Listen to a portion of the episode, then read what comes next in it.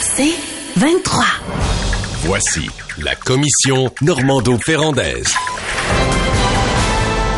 Immigration, donc Ottawa et Québec ont présenté leur cible hier. Euh, grosso modo, les deux gouvernements disent stabiliser euh, leur politique d'immigration. Remarquez que Québec s'en prend aussi aux objectifs du gouvernement fédéral. Alors, est-ce que les deux gouvernements ont la bonne approche, Nathalie? Ben moi, je dirais que pendant que le Québec a les deux pieds sur terre, Ottawa en fume du bon. Parce qu'honnêtement, eh, on a des cibles de 465 000 immigrants en 2023, puis on veut monter à 500 000 en 2025, puis on nous fait croire qu'on veut stabiliser la cible. Mais c'est beaucoup trop, c'est beaucoup trop. Il y a une crise du logement dans tout le Canada, puis on continue de faire comme si, effectivement, il n'y avait pas de crise du logement. J'ouvre une parenthèse, mon cher Luc. Aujourd'hui, je tiens à saluer ta clairvoyance parce Ah, que ben, oui, Dieu. non, tu as été celui qui depuis écoute, il y a un an et demi au moins. Fait, ça va faire on entame notre troisième année de commission. Il y a un an et demi, tu es dans les premiers qui nous disaient euh, attention immigration, il y a une crise du logement, c'est comme c'est beau accueillir des immigrants, mais où est-ce qu'on va les loger?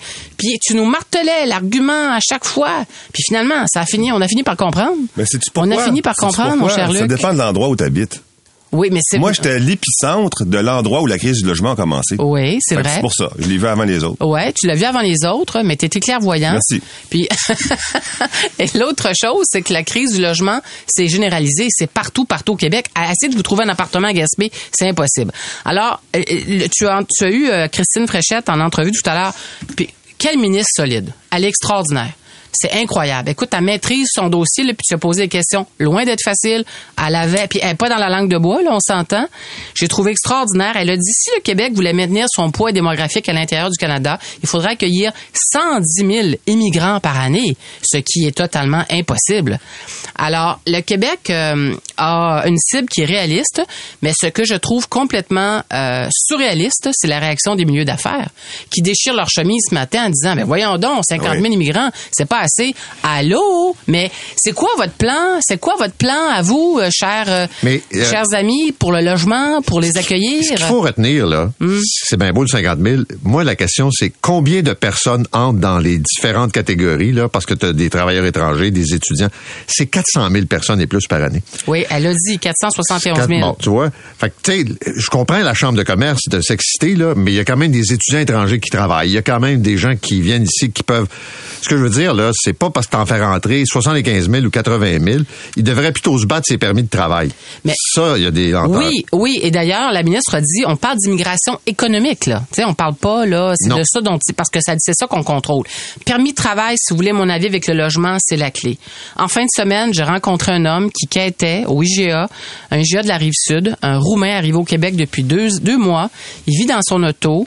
Il n'y a pas de permis de travail. Alors, j'étais complètement on, on voit jamais, on n'a jamais vu ça sur la rive sud de Québec. J'étais complètement sidéré. Alors je l'ai aidé. Et là, je me suis dit, ben voyons, un- une personne comme lui qui arrive au Québec, la première chose qu'il devrait recevoir, c'est son permis de travail. Pas 12 mois, pas dans 3 ans, pas dans 4 ans, parce que on les condamne à la précarité, on les condamne à la pauvreté. Et puis c'est c'est pas cette réputé- c'est pas c'est pas de c'est pas ce dont le Québec est capable euh, face à nos immigrants. Alors euh, voilà. Monsieur le visionnaire. Mais moi, je dirais, oui, oui, oui. Mais malheureusement, c'est pas reconnu tous les jours. Non, mais, là, euh, aujourd'hui, j'en saute profite. là-dessus, là, J'en profite. Ben oui. Non, mais non, sincèrement, Luc, je le dis avec tout mon cœur Ah, parce que c'est vrai, c'est vrai. Merci, Nathalie. Euh, mais moi, je dirais euh, aux, euh, aux- Léopold Lauzon les appelait les, cheers- les cheerleaders de la droite, là, les chambres de commerce euh, et autres, euh, la, la Fédération canadienne des entreprises indépendantes, Chambre de commerce du Québec, etc. Euh, ils disaient, euh, ils, appelaient comme ça parce que ils, regardent juste leur petit bout à eux, à eux, puis ils se disent ah mais moi j'ai besoin, on a besoin d'emplois pour créer de la richesse parce qu'on en a des emplois disponibles, on a besoin d'immigrants et, et ils regardent pas ce qui vient avec. J'ai une solution pour eux. J'ai une solution pour tous ceux qui veulent avoir des immigrants. On, modifie une toute petite ligne dans le, règlement, la loi sur l'immigration. Vous faites, faites venir le nombre d'immigrants que vous voulez si vous leur offrez un logement. Si vous leur construisez un logement, ça sera encore plus le fun. Construisez des logements, puis faites venir le monde que vous voulez. Il n'y a pas de problème. Mais vous pouvez pas juste dire, nous, on fait venir des gens, puis après ça, ben, ben, ils ils s'en trouveront. Ils s'organisent. Ils s'organisent. J'ai parlé à Michel Leblanc. Michel, j'étais, j'étais- Michel, si tu veux, Michel Leblanc, euh, président de la Chambre de commerce de Montréal, ça fait quoi? Plus des, des sites d'immigration très élevés, 80 000. Le logement. Ah oui, oui, oui. Ah, écoute, euh, faut construire des logements. Oui, mais qui? Comment? Quand? Comment? Ah, je sais pas. Je sais pas. Et à la ville de Montréal, ça peut prendre bien du temps. Ben crème oui, puff. ben oui, oui. c'est ça. Euh, euh, il y a- Le retard pour l'émission des permis, écoute, Mais, ça s'améliore pas, il y a des pays qui sont passés par là avant nous, puis ils font ça. L'éducation nationale française, puis Citroën France. Citroën France, tu veux avoir des emplois à Paris, construis des logements à Paris. Pas, pas, pas compliqué, ça. Et il y en a, ils en construisent, des très beaux d'ailleurs. Puis euh, les employés, ça fait une- d'ailleurs, ça fait de la rétention. Euh, c'est commencé au Québec. hein. Euh, Il y en a des employeurs qui ont commencé à dire, ah, on va commencer à construire des logements, mais pas assez. Ouais. Ben, dans le milieu agricole, c'est un exemple, là, parce que Ouais. les, les, les producteurs offrent le logement à leurs travailleurs, mais pas juste dans le secteur agricole. Mais là, que tu parles du logement, là, mais il y a d'autres, il y a une pression énorme sur d'autres services, les services de garde. Dans les écoles, Oui, bien écoute, sûr, les, classes, les classes Ben oui. débordent euh, également dans, dans le secteur de la santé. C'est pour ça que c'est du Marie-Antoinettisme. Tu sais, c'est ah, ils ont pas de pain, qui mangent de la brioche, mais les autres, ah ben, qui viennent, bon, on s'organisera après. Ah, on va s'organiser après. Ben, c'est la non, on va pas s'organiser la après. ben oui, c'est la pensée magique. Ouais. Bon, ceci étant dit, ton point est très bon là. Euh, L'idée selon laquelle on sélectionne des immigrants ailleurs quelque part dans le monde en fonction de leurs caractéristiques professionnelles, leur langue, etc. Puis après ça, ils viennent ici, puis un processus qui s'enclenche, n'est plus vrai depuis deux ans. Maintenant, c'est tu viens ici pour, pour différents motifs. Et puis, je les ai devant moi, là, 118 000 étudiants, 134 000 demandeurs d'asile et réfugiés d'Ukraine, 59 000 employés temporaires euh, par le programme du Québec PTET, puis 155 000 employés temporaires par le programme PMI du fédéral. Fait tu viens ici, dans un de ces programmes-là, puis après ça, tu demandes ta résidence permanente. Alors, ce qui se passe, c'est que si tu limites le mode, le- l'arrivée, le, le nombre d'immigrants acceptés à 50 000, par exemple, plus les PEQ euh, étudiants, parce que c'est ça, c'est 55 000 plus les étudiants qui vont avoir le programme d'expérience Québec, ben, ce que tu fais, c'est que tu fais juste allonger la file d'attente. Parce que ces gens-là sont déjà ici. Alors, ça va leur prendre 10 ans pour avoir leur permanence parce que toi, tu as limité ça à 50, 50 000 plus le PEQ. Et c'est totalement illogique parce que les, les 460 000 logements, on les a pas non plus, là. Il y a, tout le monde échappe sa responsabilité. Tout le monde échappe sa responsabilité. C'est pourtant pas compliqué. Prenez le, pro- problème à bras le corps en ce moment, avec les chiffres qu'on a là, on a plus de nouveaux, nouveaux arrivants qu'on a de nouveaux logements. Et ça n'a pas de maudite allure. Ouais, mais mais a- ça devient là, un enjeu pan-canadien. Là. Les premiers ministres se sont euh, se sont ligués, ont fait front commun pour le dossier de la santé. Là, je pense qu'il serait temps pour tous les premiers ministres du pays de faire front commun sur l'enjeu de l'immigration parce que toutes les provinces sont confrontées euh, à ce défi. Euh, tu parles puis, puis le logement en fait, mais c'est de dire à Ottawa, écoutez là, nous là, comment on peut vous aider à soulager votre bureaucratie? Parce que là, écoute, on voit plus le jour où ce ministère-là, Ottawa, va finir par euh, se, se sortir là, du marasme dans lequel il est enlisé depuis des années. Ça prend, eh, écoute, des, des mois et des mois et des mois à traiter un dossier, ça n'a pas de bon sens. Je sais pas si sont en télétravail. Je sais pas s'ils sont en télétravail, mon cher Luc, mais Non, mais c'est une procédure. Écoute, puis tu le sais, on reçoit tous des cas tous les jours de gens qui sont en attente pour un permis de travail, pour avoir, Voilà. euh, tu sais, les, les, les, les papiers se promènent, puis ils attendent 18 mois. Puis, Mais- tu sais, puis Miller, là, je le trouvais hier, là, ça, Face un extraterrestre, là. Oui, voilà. Oui, c'est T'es pareil. plus gentil que moi. J'allais dire, c'est une face à claque. Écoute, ah oui, ben on va s'améliorer. On va faire entrer plus de monde. Tu sais, v- venez souper, Ben oui. là. Ben oui, c'est ça. Venez en gang. Ouais, mais là, la première chose que les, les premiers pourraient faire, c'est permis de travail. Est-ce que ça pourrait être donné dès que la personne migrante met le pied, foule le sol Oui, canadien? mais totalement, totalement, point, Nathalie, parce que, regarde. Tu demandes une affaire, une affaire, là. Ben oui, ça, moi, je suis d'accord avec toi. Ça, ça. Parce que de toute manière, il est là. Fait que tu préfères-tu l'avoir au travail ou tu préfères l'avoir dans la rue? Exactement. Puis ça, ça soulagerait probablement Ben oui. les milieux d'affaires, tes amis. Oui, attends, Miller, je me dis un petit mot sur Miller. Oui. Là, je- j'en ai parlé à mon émission, je répète ici, mais excuse-moi, c'est la répétition pour ceux qui m'ont entendu deux fois. Qui, n'a- qui, a- qui arrête là, le discours immigration égale euh, accueil, bienvenue, valeur canadienne, puis les autres qui sont contre l'immigration, c'est nationaliste, pas gentil, méchant. Xénophobe. Là. Xénophobe. Non, ça Ah, arrête plus, ça tout de suite. Là. Ben ouais, c'est- si tu fais venir des immigrants puis qui t'es fait dormir dans leur char, euh, puis que tu leur donnes pas de permis de travail, là, t'es pas accueil, générosité, valeur canadienne. Ok, t'es un épais. OK. On s'arrête là-dessus, hein, je pense. Puis au retour, le projet de tramway, le premier ministre a été clair hier. Ça arrivera pas. C'est- non, mais... il l'a dit, trop cher. Trop cher. Il y, a des, il y a des limites à ce qu'on peut dépenser pour la ville de Québec. La commission Normando-Ferrandaise. Alors, faut-il oublier le projet de tramway de Québec qui, pour l'instant, est évalué à 8,3 milliards? Demain, ce sera 8,3 et quelque chose. Et après-demain, probablement 9. Est-ce qu'on l'oublie? Non, on peut pas l'oublier. OK. On peut pas l'oublier parce que Québec a besoin d'un réseau structurant, un réseau sur lequel on peut compter. Pas des autobus qui passent une fois de temps en temps, puis là, si tu vas aller à telle place, faut t'en prendre quatre, puis finalement, ben il y en a un qui est pas passé, puis il y en a un qui était plein, puis finalement, ça te prend trois fois plus de temps que ton char. Tu vas faire quoi? Tu vas t'acheter un char. Tout le monde. Moi, je m'achèterais un auto. C'est pas compliqué. Fait que...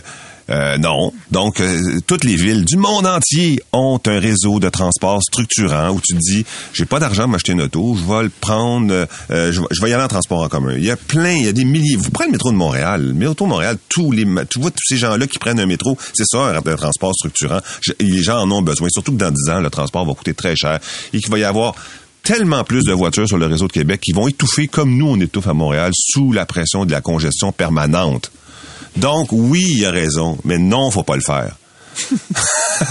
Mais là, tu viens de dire une chose de son Attends, contraire. on va, le- Exactement, on va le laisser exactement. compléter. euh, Tu peux pas le faire. à ce faudrait le faire, mais on le fera pas. Ah, Tu on, peux pas le faire on dit la même chose. Ben, on, c'est ça. on dit la même chose. Parce que moi, j'avais pour dire oui, mais pas dans sa forme actuelle. Fait que c'est ça, tu ça. confirmes qu'on dit la même ça. chose. En fait, il y a personne à Québec qui croit que le maire de Québec puisse faire ce projet-là dans sa forme actuelle à 8,4 milliards de dollars. Il y a personne qui croit ça. Le maire nous dit, puis tu le levais à ton micro, oui, mais on a déjà, on, est capable de faire ce grand projet. On a fait, par exemple, le centre Vidéotron. On a fait l'usine de biométhanisation. Euh, Monsieur le maire, l'usine de biométhanisation, là, on a commencé en 2014 avec un coût de 124 millions, puis on a fini à 216. C'est une usine de biométhanisation. Là. On n'est pas dans un projet structurant de 19 kilomètres. Il veut phaser le projet. Moi, là, j'ai- pour moi, le phaser un projet, c'est, c'est le contraire d'optimiser un projet. Euh, je pense que ça va coûter plus cher, ça me semble être une évidence. Mais le- ce que propose le maire, c'est un cadeau de grec pour le, le gouvernement. C'est un piège, en fait, que tend le maire au gouvernement du Québec. Si le gouvernement dit oui au plan B du maire, ben c'est pas seulement Jean, Jean Talon qui vont perdre à la prochaine élection. Je peux vous vous confirmer qu'ils vont manger une méchante raclée à Québec. Les gens de Québec n'en veulent pas du tramway. C'était comme ça dans le temps de Régis Labaume, c'est encore comme ça avec euh, avec le maire euh, le maire Marchand. Je ne sais pas ce que le maire ne comprend pas. Écoutez, euh, le taux d'approbation là ou le, le- les 36% des gens de Québec sont favorables, je dis favorables à un projet de tramway. Alors si c'est pas un projet de tramway dans sa forme actuelle, moi je pense que la façon pour le gouvernement de s'en sortir, c'est de dire Bon, on peut-tu avoir un plan C? Parce que le maire dit non, non, non, non, il n'y aura pas de plan C, parce que là, ça va nous condamner à recommencer à la case départ, puis on s'en sortira plus. Mais si c'est pas le plan C, si c'est pas de plan C, monsieur le maire, il n'y en a pas de projet, là. Parce que moi, ça m'étonnerait beaucoup que le gouvernement aille dans cette direction. D'ailleurs, la, la, la ministre Geneviève Guilbeault a dit, euh, le premier mandat de la CAQ, là, qui était, je pense qu'on a une clip là-dessus, Paul. Euh, On peut l'écouter. Oui, c'est Ouais, ça. ouais. Pour le projet du tramway, on a toujours dit qu'on ne mettrait pas un sou de plus. Et deux des trois conditions, c'était euh, d'avoir une interconnexion avec la rive sud, qui devait être assurée là, avec le projet du phare, mais là qui est en révision, et ne pas avoir de dépassement de coût. 3,3 milliards, puis on va arrêter là. La Ville de Québec ne mettra pas un sou de plus. Hey, c'était Monsieur le maire Labaume. 3,3 milliards, c'est ce que ça devait coûter au départ.